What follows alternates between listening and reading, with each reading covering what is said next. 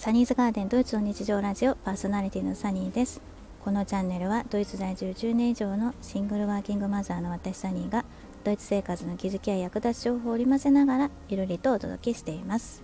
早いもので第3アドベントになりましたが皆様いかがお過ごしでしょうか、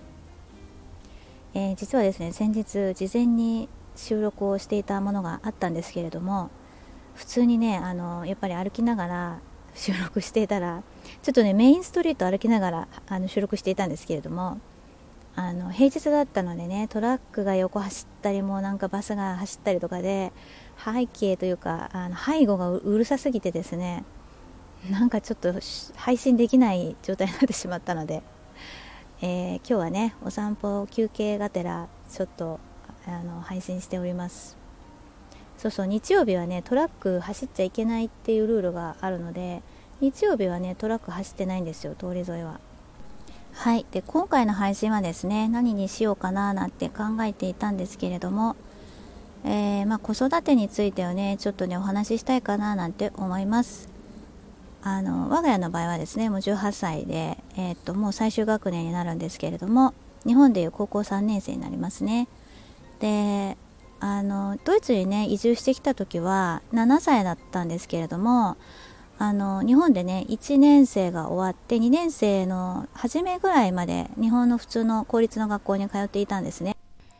でドイツに引っ越してきて、えー、当時はドイツ語力が、えー、ほぼゼロに近かったのでもう一度1年生からあの入学し直したんですね。あれからねもうかれこれ12年が経つわけですけれども最終学年の終了が近づくにつれてこう多分その高校3年生のねお子さんをお持ちの方は皆さんそういうふうに感じているもしくは感じてきたかもしれないんですけれどもなんかものすごい感慨深いものがあってで私の場合はもう当時シングルマザーであのドイツに引っ越してきて、まあ、ドイツ語がそこまですごく喋れるわけではなくて本当にあアインツっていう初級の初級レベル、うん、挨拶と数を数えて時間を読むことぐらいはまあまあまあできたけどみたいな感じのレベルだったんですよ。で娘の場合はほぼゼロ。ドイツ語力はほぼゼロっていう状態からこのこの12年間あのすごい頑張ってね来たんですよ。なんかねあのそんなことをねこの前あの1年の振り返りとともになんかねここ数ヶ月ぐらいずっとその最終学年が始まってもう本当に時が経つごとにもう去年ぐらいから始まってましたけどなんかなんだろう子育て卒業の心の準備みたいな？準備なんか必要なのか分かんないんですけど。うんなんかすごい自分の中で思うところというかまあ感慨深いものがあって娘もすごく頑張ってきたしまあ本人はね多分すごく頑張ってきたというよりかはただ単に楽しんできたんですよ彼女の場合は。おそらく。であのドイツ語も本当にあっという間に喋れるようになって今はね英語もドイツ語もねフルエントになってきているんですけれどもあのでお家では私とはあの日本語っていう感じなんです、まあ、多分言語に関するセンスがあったのかなっていうのはあると思います本人に。そうなんかこの12年間を振り返っていやほんと自分もよく頑張ったよなっていう なんかいや娘も本当に自分の置かれてる状況を楽しんで、まあ、自分のなんだろうなりたい自分にもうただひたすら向かってきているっていう感じだったんですよ。そういう子だったんで。で私はただひたすらそれを、まあ、応援するというかサポートするっていう感じでうん、基本的にこの10年ぐらいはねあれはダメこれはダメって一切言わなかったんですよねやりたいことやればっていう感じでできることは全部サポートするからっていう感じでまあ私とあの元夫で協力してそのちょっとあの相談しながらこういうふうに言ってんだけどどう思うみたいな感じで、まあ、相談ぐらいはできてる関係だったので元夫と、まあ、そういう感じで育ててきたんですよね。うん、でなんだろうこの子育て12年を振り返った後に振り返りつつ自分の12年はどうだったのかなって振り返った時に自分ではもう本当にその渦中にいる時渦中っていうのは何？そのシングルマザーで、えー、子育て。で異国の土地。言葉も文化も習慣も違う。宗教も違うっていう国で本当にねがむしゃらっていう言葉がぴったりなんですけど、まあ、うん本当に一生懸命ね目の前のことに取り組んで頑張ってきたなっていう感じなんですね。そうでも当時は本当にドイツ語もそこまですごくわかるわけではなかったので本当になんかこ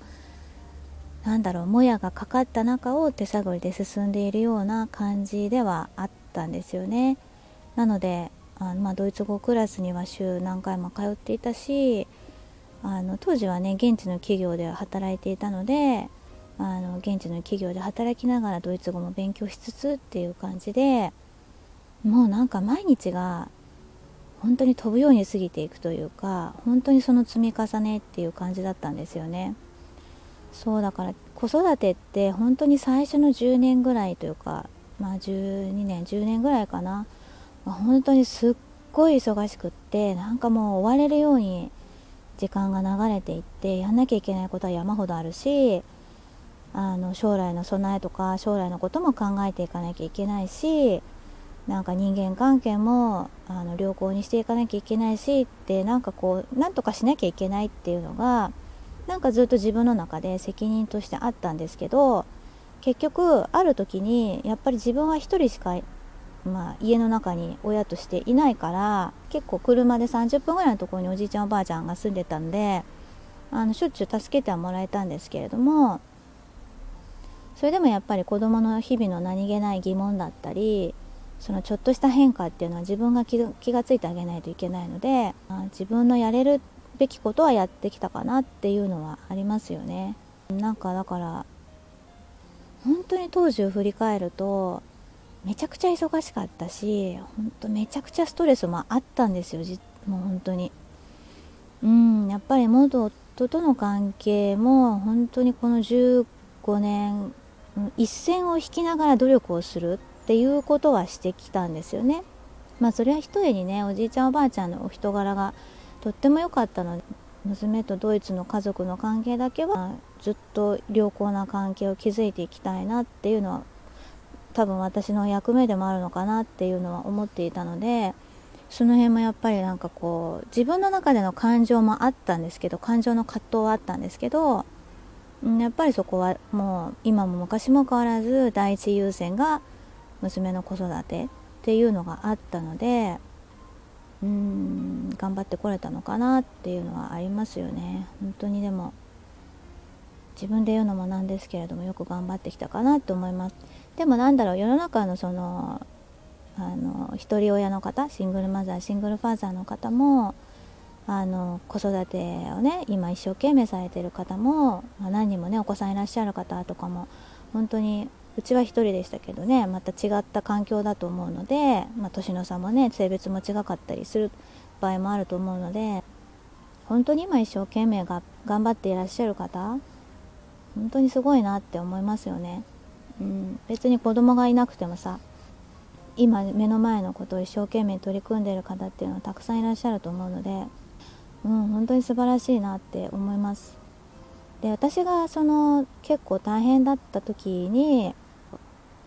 結構励ましになったのはねドイツ語クラスに通っていた時のクラスメートそれこそニュースで見るようなね内戦があった国から逃げてきた方とかもいらっしゃったので同じくあの自分の人生を変えようと思って変えてきた方っていうのもあの何人もいらっしゃるのでそういう方となんか話をする中でなんかやっぱり自分の今置かれている環境をあの改善するために本当に一生懸命みんなドイツ語を勉強していたんですよね。でドイツ人とのその文化の違いだったり価値観の違いっていうのを日々感じながらも社会保障があり健康保険もありその生活全般を保護されているっていう状態で彼ら彼女たちはあの本当にありがたいっていう感じの方もいらっしゃったので、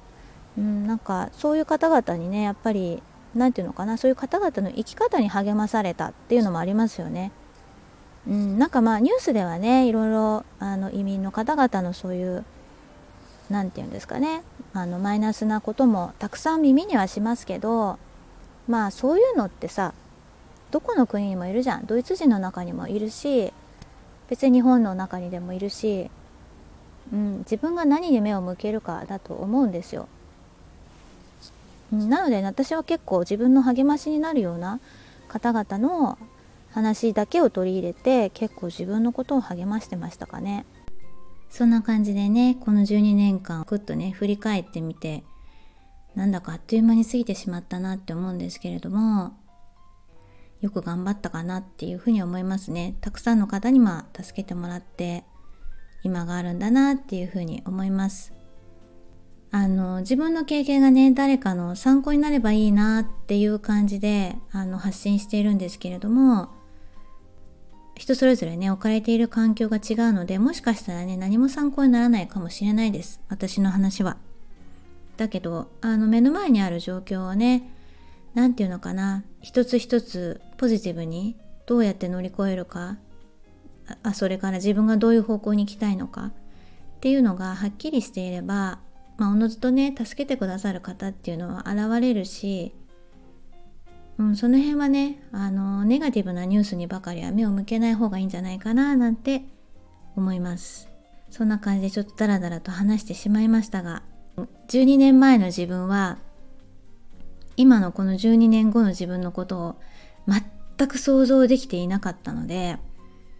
うん、本当にがむしゃらに目の前のことを一生懸命取り組んできて今があるんだなって思います。もしね今ねちょっと大変だなって思うあの状況にいらっしゃる方も必ず良くなると思うので諦めなければ